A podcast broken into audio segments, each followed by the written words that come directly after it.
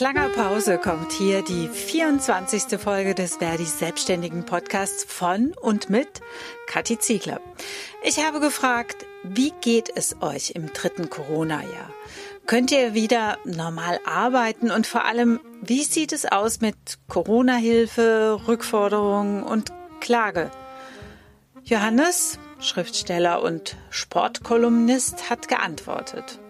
Am Ende habe ich statt 9000 Euro Corona-Soforthilfe 300 Euro draufgezahlt. Aber noch ist die Abrechnung nicht da und ich meine, darauf hoffe ich natürlich irgendwo auch noch. Ich sag mal, wenigstens ein bisschen was bekommen, sozusagen als Schmerzensgeld. Ja, auch für diese ganze Arbeit, die man damit verbunden hat. Ist ja nicht so, dass das alles, da ist ja unheimlich viel Zeit und Energie draufgegangen für nichts. Ne? Statt einer echten Corona-Soforthilfe hofft Johannes jetzt wenigstens ein bisschen behalten zu dürfen, als eine Art Schmerzensgeld für den ganzen Aufwand. Aber nochmal an Anfang. Johannes, wann genau hast du deinen Antrag auf Soforthilfe gestellt? Ich frage deshalb, weil sich ja die Kriterien über Nacht geändert hatten und einige Solo-Selbstständige jetzt gegen die Rückzahlungsforderungen klagen. Das kann ich jetzt so gar nicht mehr so genau sagen. Ich, das hat mich auch erstmal gar nicht so interessiert, sondern ich hatte, wo ich hängen geblieben bin, war äh, zum Beispiel, dass ich sozusagen mein Büro abrechnen kann, äh, meine Bürokosten und so weiter. Das ist ja auch einiges. Äh, ich muss ja dazu sagen, ich bin ja dann zum, ähm, weil mir das so empfohlen worden bin, zum Jobcenter gegangen und habe da eben Geld beantragt. Das habe ich auch bekommen, aber eben jetzt für meine Wohnung nicht komplett, weil ich natürlich ehrlich gewesen bin, habe gesagt, ich äh, rechne mein Büro auch bei der Steuer ab. Dann wurde mir das sozusagen auch äh, abgezogen vom Wohngeld. Ja, und dann habe ich mir gedacht, okay, dann hole ich mir das Wohngeld sozusagen. Das sind so, bei mir sind das so 180 Euro für, für mein Büro. Dann hole ich mir das sozusagen von der Soforthilfe. Mir war klar, dass ich da nicht auf diese 9000 Euro komme. Aber ich habe so mit so 2000 Euro habe ich schon, das habe ich mal so grob gerechnet, habe ich also, ja, das habe hab ich mir so ausgerechnet, dass ich ungefähr diese 2000 Euro bekomme, sprich über diese drei Monate hinweg, äh, dass ich sozusagen meine Bürokosten äh, erstattet bekomme. Dazu gehört ja auch der Steuerberater, ja, äh, Druckerzubehör und was man eben alles so braucht, um so ein Büro aufrechtzuerhalten, Telefon etc.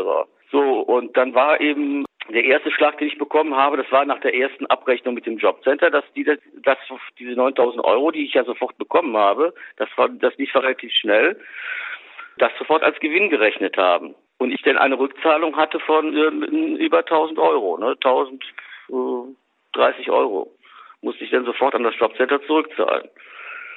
Das heißt, Du hast Grundsicherung beantragt, um deine Lebenshaltungskosten zu begleichen. Genau, das ist die, Grund, ja, ist die Grundsicherung gewesen und äh, dann haben die die neuen, die haben mir dann auf meinem Konto, ich muss ja meine Kontoauszüge hier vor, vorweisen, dann haben die plötzlich gesehen, dass da 9000 Euro draufgekommen ist und dann wurde das als Gewinn gewertet. Obwohl das ja Geld war, ich hatte das noch direkt zurückgeschrieben, es ist ja Geld gewesen mit Vorbehalt. Also ich habe auch gesagt, man muss diese 9000 Euro ja äh, irgendwann abrechnen. Ne? Und das wurde aber einfach ignoriert. Das wurde einfach vom, vom Jobcenter einfach ignoriert. Das war für die Gewinn und äh, ja. Wie war das bei dir, als die Pandemie losging? Hast du noch Geld verdienen können? Nee, äh, das Einkommen ist also fast direkt weggefallen. Ich habe also ich muss dazu sagen, ich habe für für eine Internetzeitung habe ich über äh, Fußballspiele berichtet, aber mehr so feuilletonistisch, also jetzt nicht über die über das Ergebnis eines Spiels, sondern so was, was so im Hintergrund passiert. Und die äh, haben das dann eingestellt, weil man ja auch nicht mehr in die Stadien durfte. Und ja, dann war das eben von heute auf morgen war sozusagen, das war einer einer meiner Haupteinnahmequellen. Das waren so ungefähr ungefähr 1800 Euro im Monat, die einfach schon mal weggefallen sind. Dann habe ich, äh, dann habe ich beim Filmfestival in Berlin mitgearbeitet. Das ist jetzt seit 2019 das letzte Mal stattgefunden. Also auch dieses Jahr findet es nicht statt. Also jetzt drei Jahre lang kein Festival. Also da waren so meine Haupteinnahmequellen waren erstmal, die ich so regelmäßig habe, weg. Natürlich verkaufe ich auch Bücher und so, aber das, davon kann man ja nicht leben. Das sind ja in dem Sinne keine festen Gelder. Ne? Okay, also dir war klar, die Lebenshaltungskosten musst du über die Grundsicherung begleichen und deine Kosten fürs Büro, deine Betriebskosten wolltest du über die Soforthilfe finanzieren. Genau, genau, genau. Also ich wollte mit, damit im Grunde nur die Differenz, äh, was das Jobcenter mir nicht gegeben hat, also sprich mein Büro, das haben sie ja abgezogen von meinem Wohngeld. Ich wollte im Grunde nur die Differenz sozusagen bezahlt haben. So bin ich da äh, blauäugig hingegangen und habe dann also diesen Antrag gestellt, was ja auch relativ einfach ging, bis mich dann mein Steuerberater dann auch irgendwann ein halbes Jahr später aufmerksam gemacht hat, da haben sich die Regeln total verändert. Und der hatte das ja mal ausgerechnet. Ich hätte sozusagen in den Vormonaten hätte ich 12.000 Euro oder so im Monat verdienen müssen, um überhaupt ein, ein Anrecht zu haben auf diese 9.000 Euro. Was natürlich denn Quatsch ist, weil wenn ich 12.000 Euro verdiene, dann äh, brauche ich keine 9.000 Euro zu beantragen. Dann hätte ich ja genug sozusagen äh, auf der Bank an Geld liegen. Und die Regeln müssen sich wohl öfters geändert haben. Das war für mich sozusagen als Laie nicht durchschaubar. Und vor allem bin ich ja nicht jeden Tag auf die Seite gegangen und habe geguckt, haben sich da wieder Sachen geändert. Ne? Aber gegen diese Forderung des Jobcenters hast du Widerspruch eingelegt. Ja, genau, das habe ich gemacht und es hat äh, ja über ein Jahr gedauert, bis ich dann die die Absage äh, bekommen habe und ich wollte jetzt auch nicht jetzt auch noch klagen, weil das ja auch wieder zeitaufwendig ist. Äh, ich hätte dann nach Köln fahren müssen zum Amtsgericht, zum Sozialgericht und und und und da habe ich jetzt auch keinen Sinn drin gesehen. Ne? Ich ich bin sogar da da noch zu dem Zeitpunkt davon ausgegangen, dass ich wenigstens das Geld, was ich an das Jobcenter bezahlt habe, das hätte ich wenigstens von dem äh, 9.000 Euro geltend machen können. Davon bin ich noch äh, blauäugig ausgegangen worauf aber mein Steuerberater sagte, dass nee, das so ist das nicht. Weil das Jobcenter hat ja genauso argumentiert. Die haben, die haben ja deswegen das Geld einbehalten, weil sie mir geschrieben haben, ich hätte dieses Geld ja gegenüber diesen 9000 Euro geltend machen können. Okay, also nochmal zusammengefasst. Du hast 9000 Euro Soforthilfe bekommen. Dann hast du Grundsicherung beantragt und erhalten. Das Jobcenter hat die Soforthilfe als Gewinn verbucht und deshalb von der Grundsicherung mehr als 1000 Euro zurückgefordert. Dann hast du die Abrechnung der Soforthilfe gemacht und zurückbezahlt. Ja, 8000. Also, also nicht komplett, erstmal 8000, weil mein Steuerberater mir sagte, zahlen das im selben Jahr noch zurück, sonst müssen sie es auch noch versteuern. Ne? Also habe ich das im selben Jahr schon mal 8000 Euro zurückbezahlt also 1000 eben habe ich mir zurückgehalten, weil ich ja damals noch von ausgegangen bin, dass ich diese 1000 Euro, die ich an das Jobcenter gezahlt habe, geltend machen kann. Ja, das war so meine, denn so meine Überlegung. Und dann hat aber ein Steuerberater das alles ausgerechnet und der kam dann auf eine Summe von 877 Euro. Und die haben wir jetzt erstmal so geltend gemacht, aber da habe ich bis heute noch keinen Bescheid drüber bekommen. Also jetzt von, von der Soforthilfe, ja. Das kann also durchaus sein, dass ich das auch noch zurückzahlen muss, ne? Alles klar, also 9000 Euro Soforthilfe beantragt und bekommen, dann Grundsicherung beantragt und erhalten, aber 1000 Euro zurückbezahlt an das Jobcenter. Dann 8000 Euro Soforthilfe zurückbezahlt ans Land, macht 9000 Euro, aber du hast noch kein Bescheid über die Abrechnung erhalten, ob du womöglich sogar noch mehr zurückbezahlen musst, als du jetzt ursprünglich gedacht hast. Und unterm Strich kommt bei dir aktuell jetzt ein Minus von 300 Euro raus.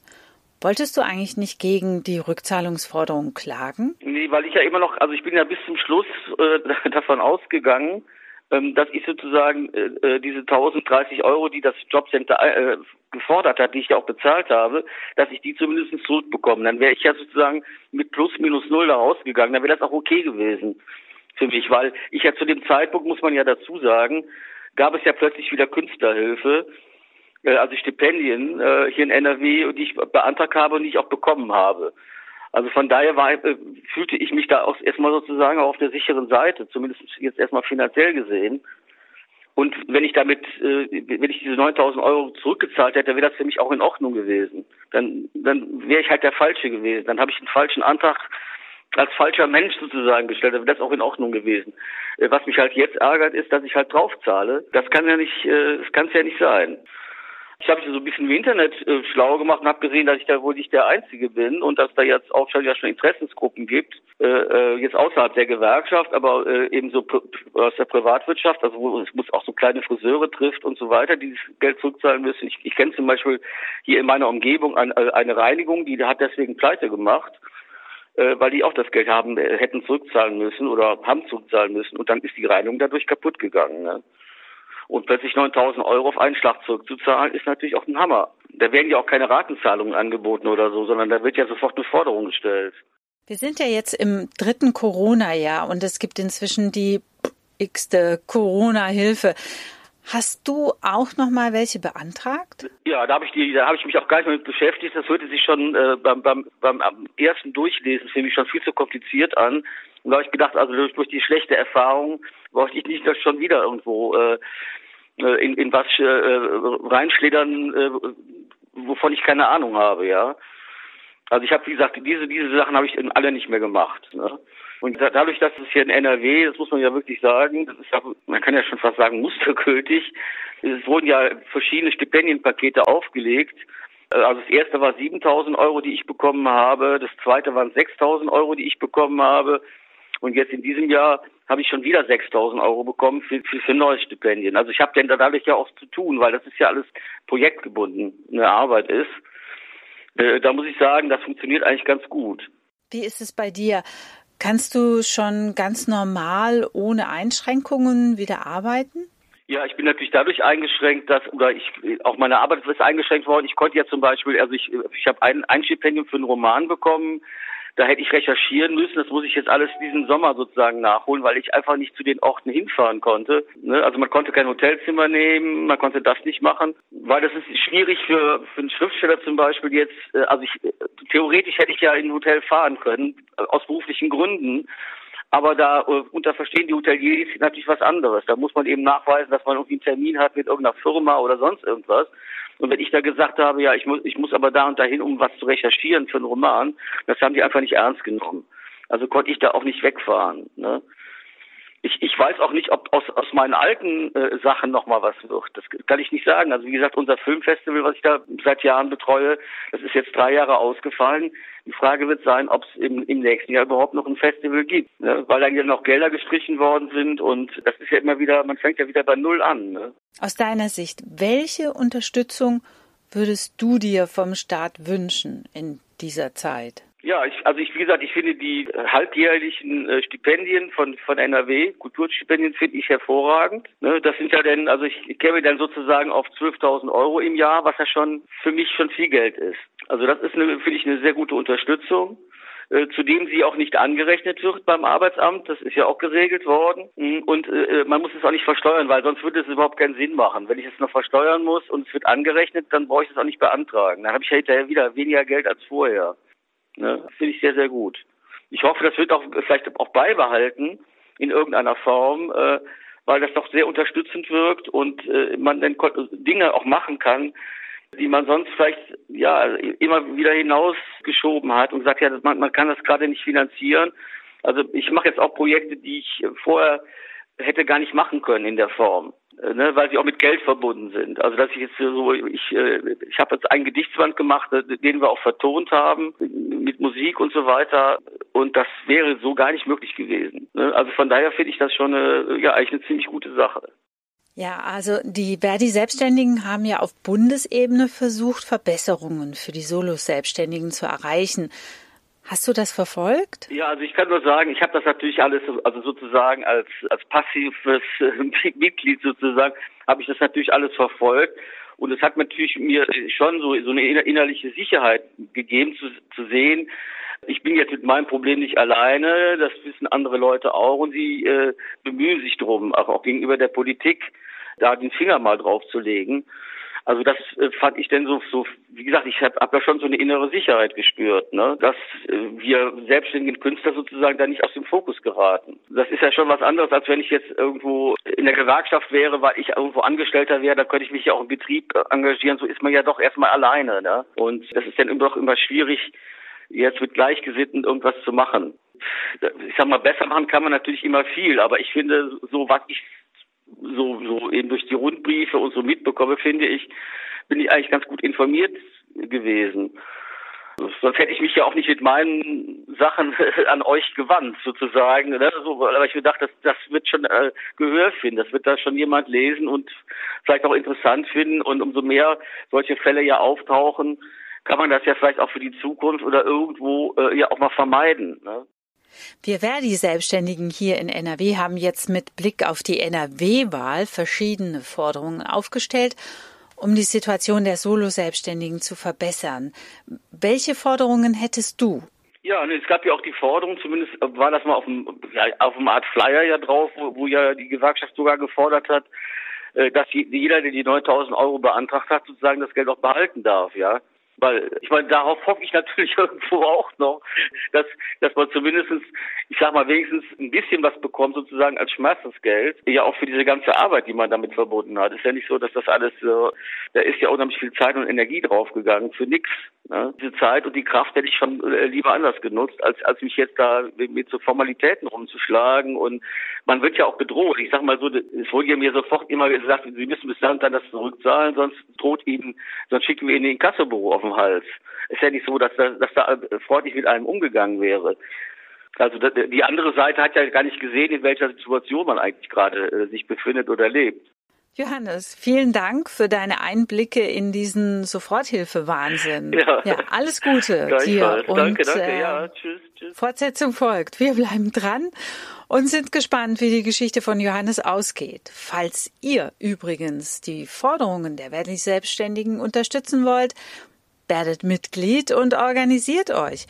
Wir fordern im Bezirk Köln-Bonn-Leverkusen neben der Einstellung der Rückforderung von Soforthilfe an Solo-Selbstständige auch eine Einkommenssicherung für Solos. Je mehr Selbstständige sich organisieren und engagieren, desto eher können wir unsere Forderungen auch durchsetzen. Jetzt ist genau der richtige Zeitpunkt dafür, weil in vielen Bezirken gerade Mitgliederversammlungen stattfinden. Einfach unter orgawahlen.verdi.de eure Gruppe Selbstständige auswählen und euren Bezirk suchen. Oder ihr fragt direkt im Bezirk nach. Das war die 24. Folge des Verdi Selbstständigen Podcasts von und mit Kathi Ziegler. Bleibt gespannt. Die 25. Folge ist schon in Arbeit.